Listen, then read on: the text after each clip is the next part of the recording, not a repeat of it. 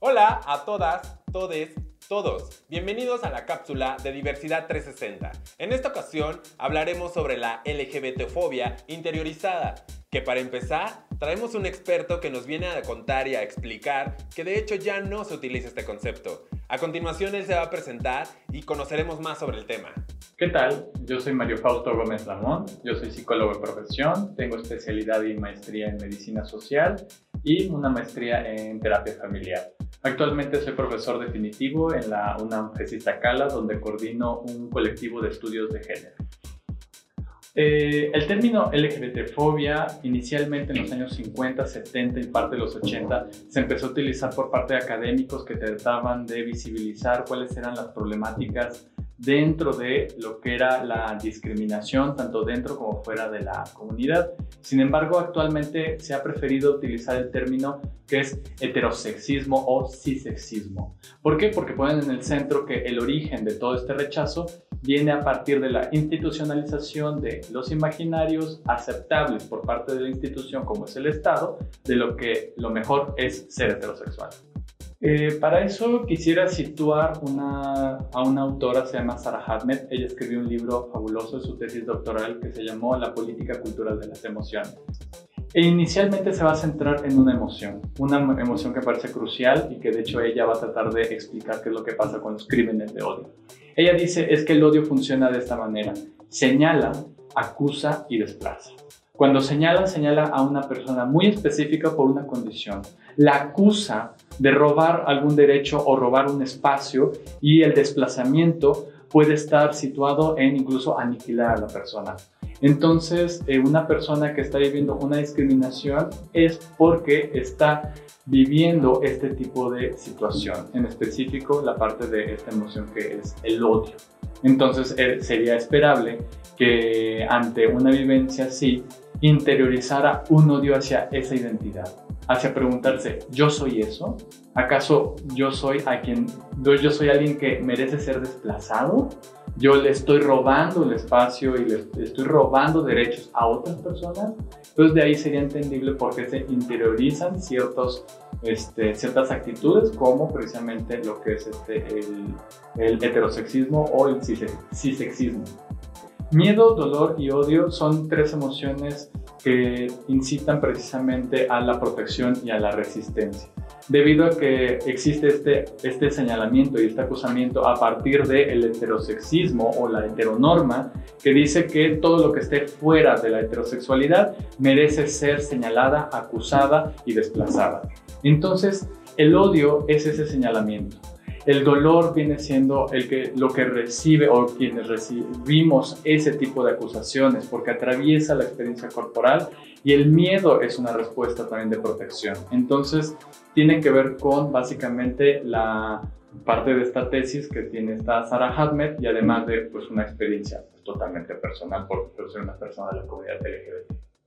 Pudiera decir que sí, creo que todos y todas en algún grado hemos tenido como ese tipo de reflexión acerca de ese señalamiento. Por ejemplo, tú prendías la televisión o yo prendía la televisión y lo primero que veía era a una persona infectada de VIH en una condición en la cual mostraban un cuerpo, un cuerpo afectado, un cuerpo totalmente eh, demacrado por la enfermedad y que estaba señalado o asociado directamente con una condición sexogenérica. Entonces uno ve eso y dice, realmente eso, eso soy yo o ese va a ser mi destino, esa es la forma en la que yo voy a habitar el mundo después de declararme. Entonces es ahí donde entra el miedo, entra también el dolor porque estás viendo a un otro que quisiera ser empático y quisieras identificarte humanamente con esa persona, pero el, el mismo mensaje que te traen es ojalá y tú no te identifiques con.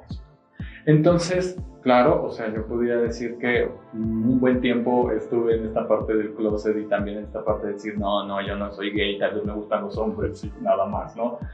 A final de cuentas, eh, uno tiene que transitar por una etapa también de reconstrucción de imaginarios y también sanar muchas heridas que uno propiamente no se las hace, sino que lo hace la misma sociedad heteronormada. Que luego la heteronorma, ya la OMS dio un, mensaje que declaraba que la heteronormatividad resta calidad de vida. Entonces era ahí donde uno ya podía dimensionar esta parte. Claro, ese dolor, esa repugnancia, ese miedo tenía todo un sentido. Y claro que los 24 años de mi vida, que tengo 32, ya voy a ser 33, este, claro que esos 24 años era totalmente este, oculto y claro que me quitó calidad de vida. Estas tres preguntas son básicas para entender y también reflexionar un poco en esta parte de cómo se ha interiorizado este odio, este miedo también hacia su persona, ¿no? Entonces la primera pregunta que es de un instrumento, no recuerdo bien el nombre, pero precisamente gira en torno a lo siguiente. ¿Cuándo fue la última vez que te dañaron por tu expresión de género o tu orientación sexual.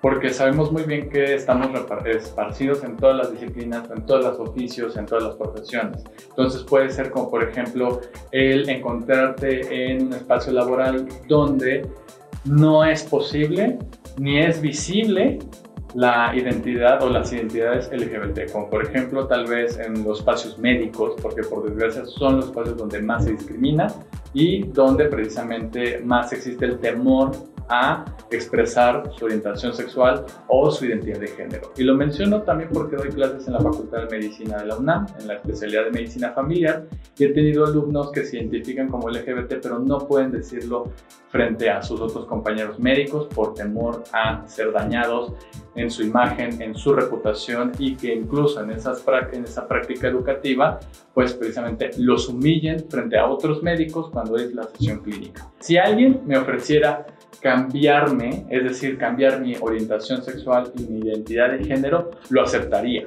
Entonces, eh, esa afirmación tiene que ver con el, el daño que generan las terapias de conversión. En, el tema de las terapias de conversión trabajamos con un manual que se llama Nada, que curar, el cual indica que precisamente una de las recomendaciones es transformar esa pregunta en una reflexión. O sea, ¿qué sería diferente más bien de tu vida? ¿No serían más bien los demás los que tendrían que cambiar y no tú? Entonces, eh, el daño irreparable que generan las terapias de conversión es brutal. Y además de que ni siquiera son terapias, son solamente fraude y que están direccionadas a el daño, la tortura, incluso el secuestro.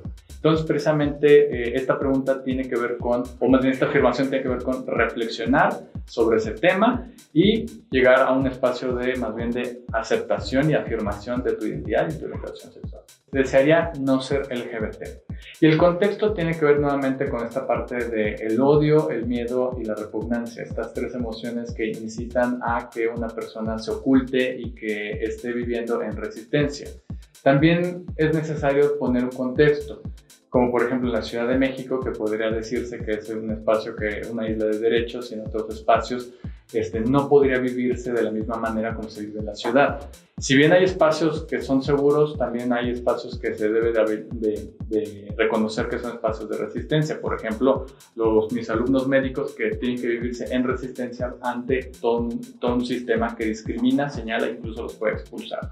Entonces eh, hay que comprender esa parte, sin embargo también ahí viene como el guiño de advertencia de no caer en que las terapias de conversión son la solución. Esa no es la solución nunca, sino que viene siendo la parte de generar espacios seguros. A eso es lo que viene esta afirmación, ¿no? Reflexionar sobre el miedo, el dolor y la repugnancia. Hay que considerar también lo reparador que es la colectividad. Es decir, ir a espacios como por ejemplo asociaciones civiles, a centros comunitarios, que sean para y por las personas LGBT, para conocer, para reflexionar, para precisamente este, ir resolviendo una serie de dudas que pueden estar girando en torno a esta, este miedo a identificarse con una identidad LGBT y que tenga miedo también de su comunidad de origen. Y nada más voy a citar un pequeño ejemplo, ¿no? Yo doy psicoterapia, entonces un chico se me acerca y me dice, eh, Así eh, en la primera sesión me dice, espero reconozcas, yo soy de pueblo. Cuando él dice eso y se afirma que él es de pueblo, me está diciendo tienes que considerar que lo que tú vives tiene que ver con unas grandes cegueras, cegueras citadinas. No es lo mismo vivirse con un chavo gay en la ciudad a un pueblo de Oaxaca. Entonces, eh, al momento de acercarse, pues tiene que ver con esta parte también de afirmarse, de también sentir espacios seguros y ir conversando sobre medidas de protección y también medidas de resistencia, porque tampoco se trata de ser visible para ser precisamente dañado o este, lastimado, sino que precisamente ver las posibilidades que se tiene para em, resistir colectivamente. No es un tema tan sencillo, pareciera que nos dividimos socialmente, sin embargo tiene que ver con esta parte de las violencias estructurales, tiene que ver con estas cuestiones de cómo se han construido los imaginarios sociales y que uno tiene que ser lo más reflexivo posible y también reflexionar colectivamente. Colectivamente significa acercarse nuevamente a gente que yo considero puede ser aliada o puede ser personas de mi misma eh, comunidad LGBT, ¿no? Entonces tiene que ver con eso, tiene que ver con aceptar ciertas cegueras que podríamos tener e ir a terapia o no, porque no necesariamente esa es la respuesta. Yo preferiría la respuesta colectiva de los afectos colectivos. Si quieren seguirme, por Twitter estoy por arroba psicfaust. En, en, Facebook coordino dos páginas, una es CG Suayet UNAM y la otra es este, AMAPSI, eh, Sexología Clínica y terapia familiar. Como te puedes dar cuenta, el tema que hoy abordamos es un proceso constante. Te invitamos justamente a eso, a la introspección y a realizar el proceso que todos y todes tenemos que seguir y tenemos que aplicar en nuestra vida. Sigue todas nuestras redes sociales, recuerda que estamos en Twitter, en Facebook, en YouTube, en Spotify y en todas las redes sociales habidas por haber.